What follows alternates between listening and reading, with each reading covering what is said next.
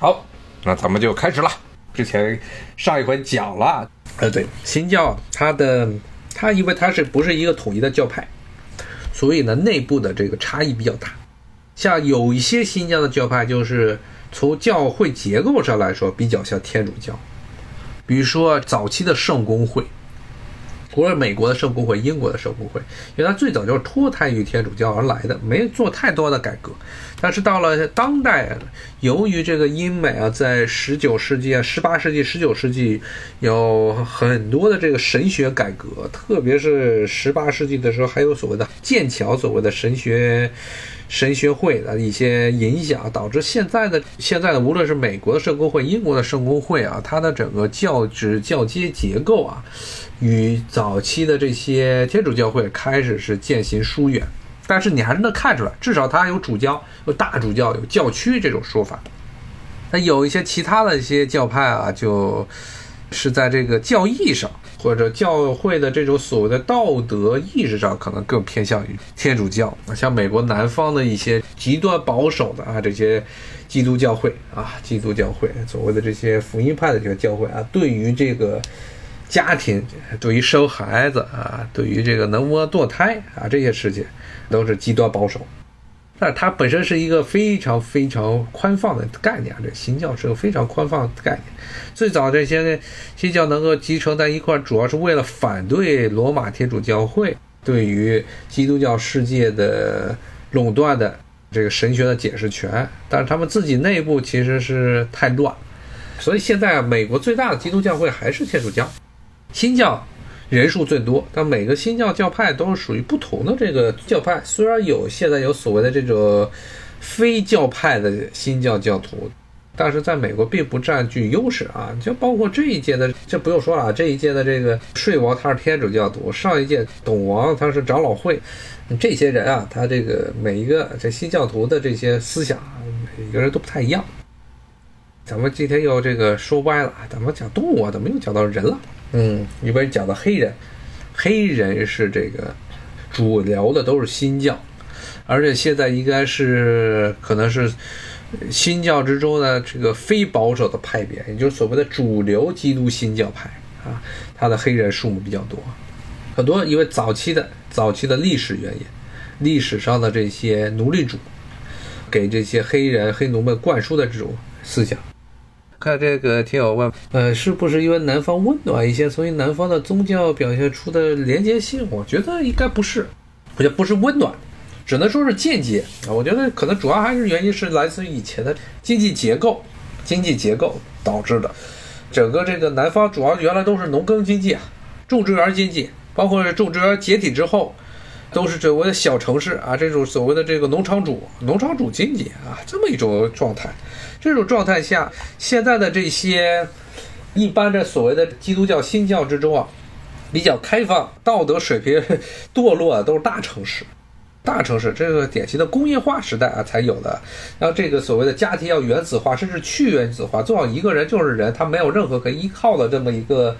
经济来源或者社会支柱，这是资本主义资本家最希望的。人最好是不能被团结起来，甚至连家庭都没有，就是一个所谓的。即资本主义螺丝钉儿啊，这么一个角色啊，这是资本主义时代的所谓的道德，他希望的。那么呢，与之相应的这个所谓的这些适合于资本主义社会啊，这种所谓的工商业啊，这么一种生活的基督教新教教派，那么他对于这个家庭的重视程度就非常的低啊，觉得主要还是跟这个经济结构有关。南方。当然，现在也有一定的差异啊。跟但是呢，南方你像这种早期从十八世纪，从实际上从美国殖民时代开始，一直到二十世纪啊这段时间，南方主要是什么？就是农业啊，农业的是需要是什么？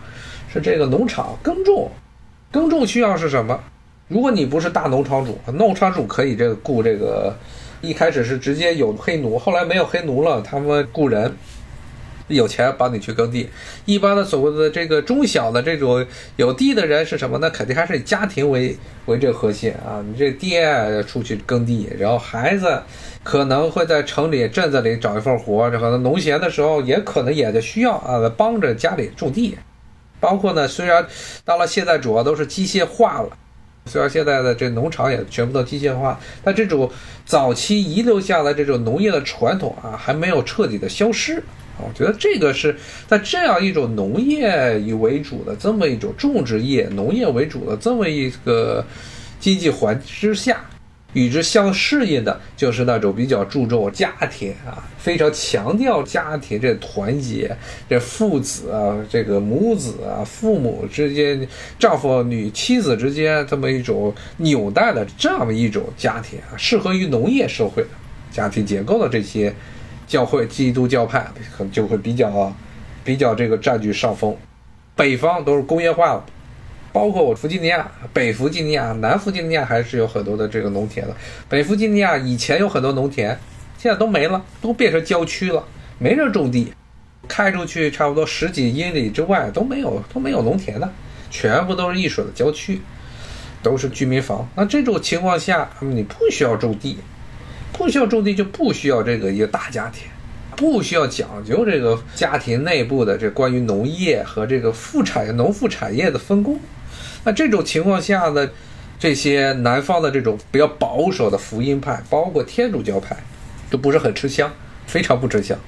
我觉得这个应该是属于经济结构吧。经济结构不说了，大家都知道这个经济结构决定上层建筑。它不光是上层建筑啊，它这个流行的教派也是非常的不一样。当然了，你说寒冷是不是更加？决定这个宗教啊比较的独立，宗教的意识比较独立，你也不能说是没有关系，你可以说是因为寒冷地区啊，它更加，比如说这个西北欧地区，正是因为天气比较寒冷，可能更很多地区啊更依赖于这种所谓的商业和工业，才能维持这个地区的这经济的发展。像这个最典型的就是美国的东北部地区，种不了什么东西。什么这个新英格兰那些地啊，一年也就收成一次，然后呢产量也不高啊，所以这些地区逼迫这些地区的人啊，以这个种植业之外的这些方法来这个维持生计。那么最常见的就是新英格兰，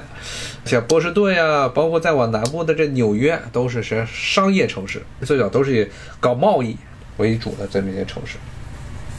这些地方啊，那这种地方啊，它你可以说是因为它的天气冷的原因，不迫大家要想别的办法赚钱。当然也可以用另外一个方法解释，因为新英格兰它处于这个 欧洲和北美地区这么一个航行贸易线上，你这么一个中转站的这么一个位置啊，它这个地理位置也是决定了它这些地区啊贸易更加偏重的是这工商业而非农业。同样的道理，咱们可以看，在气候比较冷的地方，也有一些地区啊，它是非天主教啊，也有些地区是天主教。最典型的例子，爱尔兰，爱尔兰这个国家是一个典型的天主教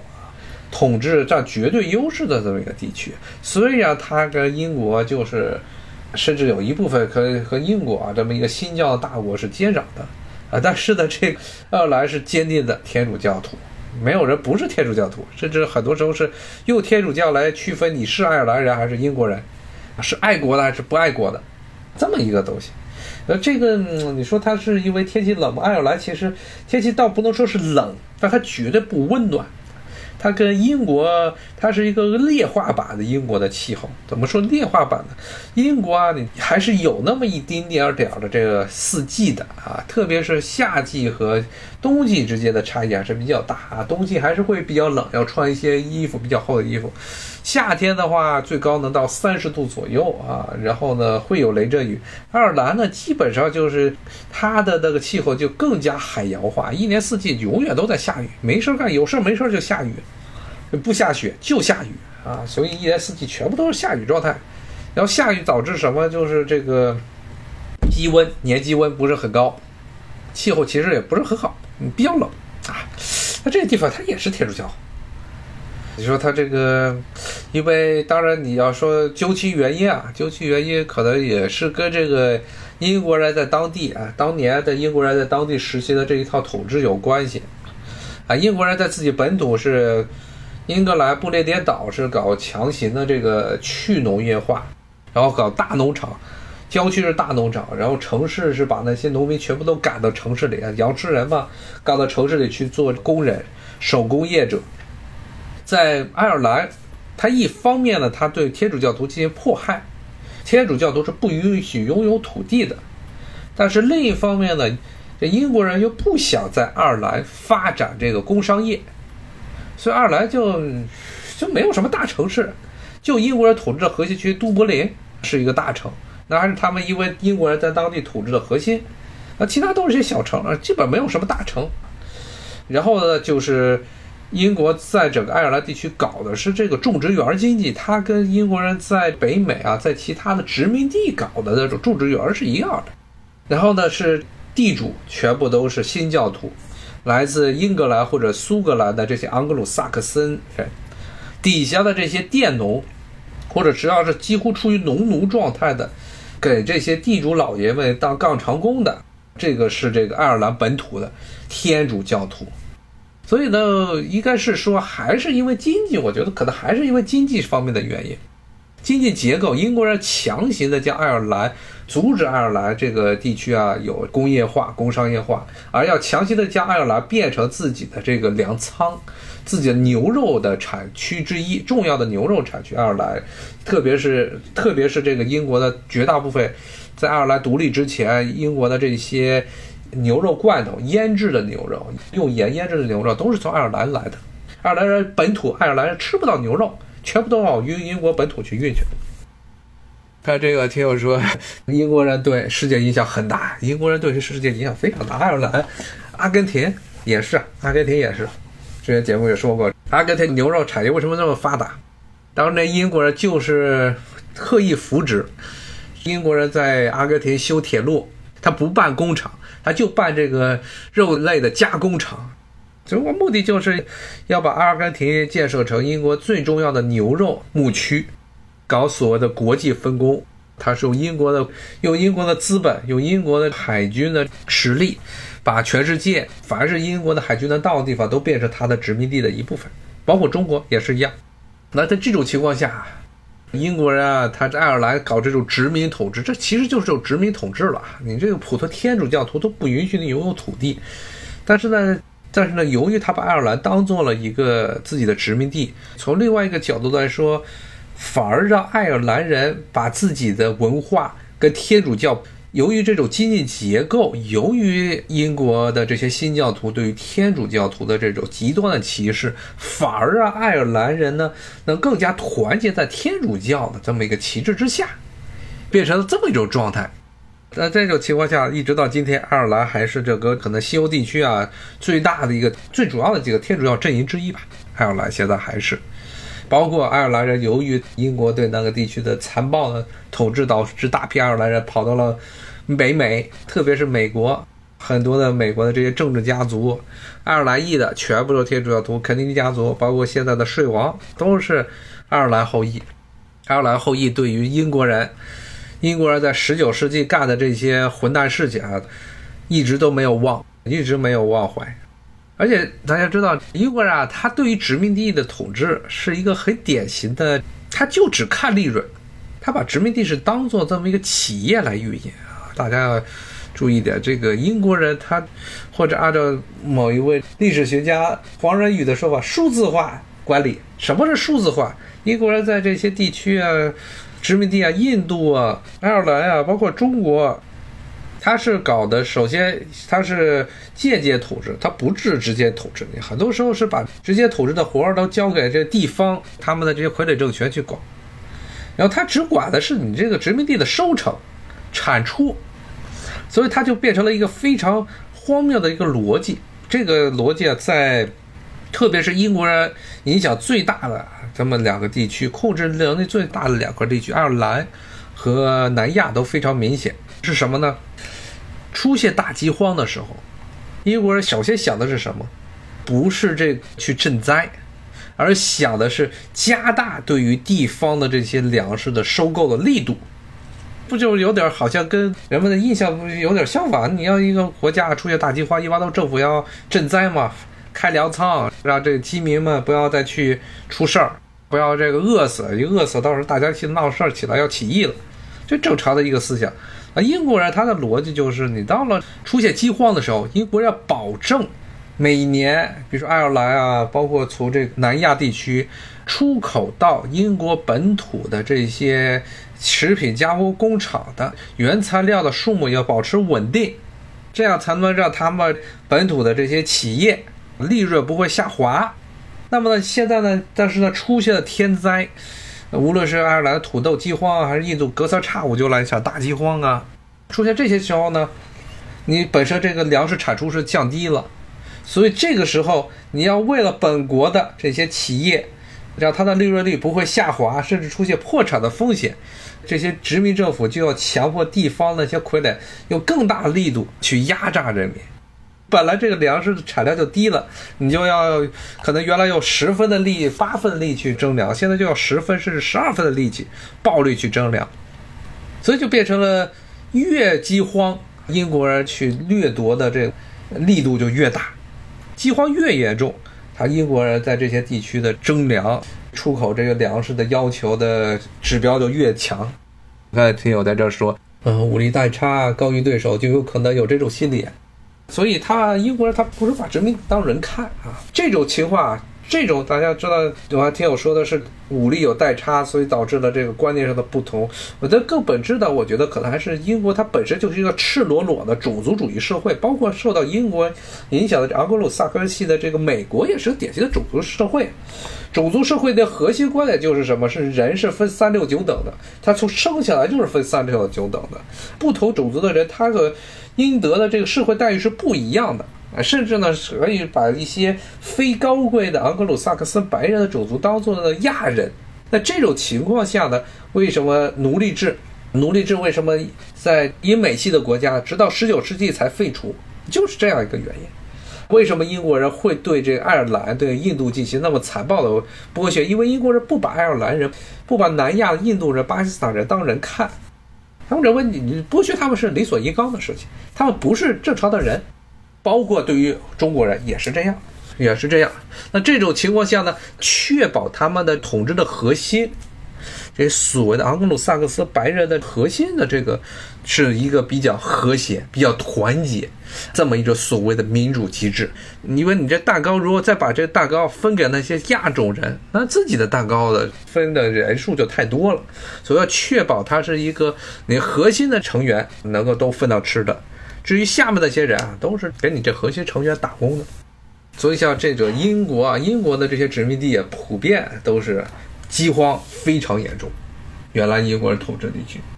看这听友说是，啊，这么狠狠修理过都不会有这种心理优越感啊。对，英国就是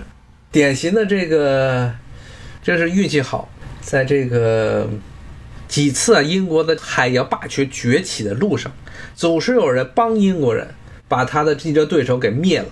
最典型的就是英国人其实最恨的最大的竞争对手，他这建立着全世界的海洋帝国最大的一个对手，不是法国，是荷兰。首先是西班牙，然后是荷兰，但是荷兰。与法国、西班牙这种还是有很强的陆权观念的国家不一样，荷兰是很典型的海权国家，所以它在这个全球殖民体系中的生态位和英国是重叠的。而且荷兰一直到十八世纪之前都是全世界最强大的海洋国家。说英国实际上整个海洋崛起的道路并不是击败所谓的这个什么西班牙无敌舰队，因为西班牙它本身它本质还是一个。陆地的国家，陆权国家，它不是说要控制贸易线，而是把那片地给占了，直接把那片地当做自己的这个领地来统治。英国人他不去直接统治这些领地，他是让人去间接统治，他是控制着贸易的贸易的流向，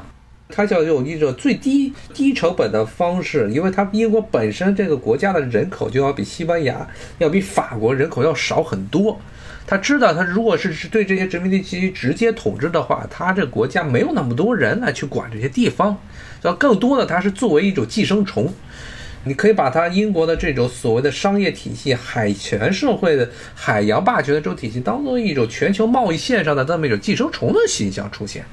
它不是一个正常的生物啊，它就堵在你的血管里头。你凡是这些血管要从哪过，把养分从胃这地方传到身体的各个部分，或者把氧气从肺部传到这个身体的各个部位啊，他就在这中间收这钱。他作为这么一个二道贩子角色，存在。他知道他自己无法发育成一个完整的这么一个生物的形象，能进行系统性管理的这么一个能力，他人太少。英国的人口一直到了十九世纪工业革命的时候才赶上法国，之前一直是远远少于法国、西班牙。那在这种情况下，他更多的是搞这种所谓的海权，把中间的这个渠道给控制，垄断渠道。但是呢，有一个国家跟英国人当时的这生态完全重叠，就是荷兰。而且荷兰的人，荷兰的人口比英格兰当时英格兰还要少，土地比英格兰还要少，所以荷兰更加依赖于这种海洋贸易。一直在十七世纪，十七世纪末，英国人成功的将荷兰挤下这个海洋霸主之前，荷兰是整个控制了欧洲这个西欧地区的所谓的北海、波罗的海贸易线。然后在大洋地区，无论是在大西洋还是在太平洋啊，都是当时压制着，特别是在太平洋地区，把之前的所谓的海上的霸主葡萄牙彻底的给碾碎。所以呢，包括后来到了明末的时候，甚至都已经摸到了中国这一头。那在这种情况下，英国它是一直是与荷兰竞争，但荷兰它的地缘没有英国好，呃，因为英国它周边全是海。荷兰南边有一个非常难缠的家伙，就是法国。那大家知道，这个荷兰的衰落很大程度上是英国怂恿。首先是英国怂恿法国和荷兰开战，然后把荷兰整个国土全部都给基本上吞并了。然后呢，之后呢，这个荷兰是靠着自杀性的防御，把整个荷兰自己国土弄成一片泽国，用这种办法来阻挡了法国的侵略军。然后之后呢，荷兰的执政后来跑到英国做国王，但是呢，他的目的是向法国复仇。但从另外一个客观的结果来说呢，是他。去了英国做了国王，这威廉三世去了英国做国王，结果呢更加极大的耗费了法国的荷兰的这个国力，因为他去英国的威廉三世啊，光荣革命之后啊，说把他的岳父詹姆斯二世推翻，在英国做了国王的这个威廉三世，他一生后半生的主要任务、主要的这个干的事儿，就是在欧洲拉起一支大军来和这个路易十四的法国对着干。那么呢，英国没有受到什么损失，但是呢，绝大部分时候打仗都是在这个欧洲大陆打的。荷兰的资源，一开始威廉三世他是想用英国的资源来为荷兰服务，但是打到最后发现，最后结果是荷兰的资源是为英国服务了，而且是荷兰吃了大亏。最后呢，最后这些。英国人在这个威廉三世统治下和法国进行的这一系列的这些战争，什么大同盟战争、西班牙这个王位继承战这些战争之后，最后得到是什么？是这个英国人把法国人在海外的利益全部都抢夺了啊！然后荷兰是什么都没得到，所以威廉三世这个人他在英国和在荷兰本土他的风评是非常不一样的。在英国，英国人认为他是一个明君。但是在荷兰，荷兰人非常痛恨他，很多的荷兰人是非常反感威廉三世。虽然他是个荷兰人，但是他把荷兰的霸权、海上霸权全部拱手让给了英国。英国人就是这么靠啊，靠的一些这二愣子和一些陆地上的一些这活雷锋，法国这样的活雷锋，包括威廉三世也是活雷锋这样的人物啊，把自己推到了海洋霸权、海洋霸主的地位上，而且英国本身。跌跌了整个十八世纪，英国变成了一个殖民强国。他们这种英国式的这种殖民地国家，我今天就扯远了啊。最后一开始讲北美动物，最后又讲到了这个英国的海权啊。我觉得就是确实是挺像这个听友说的啊。呃，英国它这狗屎运走的忒多了，从十六世纪开始，它就一直走狗屎运，走狗屎运走到了一战，终于它走不了了。有一个比他更猛的，他的兄弟这美国在后头，比他更狠，比他更走运走得更狠，而且英国本身又无法支撑自己的国力，无法支撑与欧洲大陆上的强国，特别是像这个德国这样的国家和他做殊死决死一战啊，最后呢，英国它的这个霸权随着第一次世界大战、第二次世界大战最后轰然崩溃，但是他的这种他的很多的这种殖民。他这种带着很强烈的种族主义色彩的这种殖民主义思想，一直到今天，在今天的美国得到了非常完美的继承，包括美国现在的整个你看企业的很多海外运营模式，美国政府的海外的很多外交政策，其实和英国当年的这种所谓的间接统治、资本殖民和间接的实物统治是一脉相承的。好，今天咱们就先聊到这儿啊，咱们下回再继续来聊。谢谢大家，咱们下回再见，谢谢，拜拜。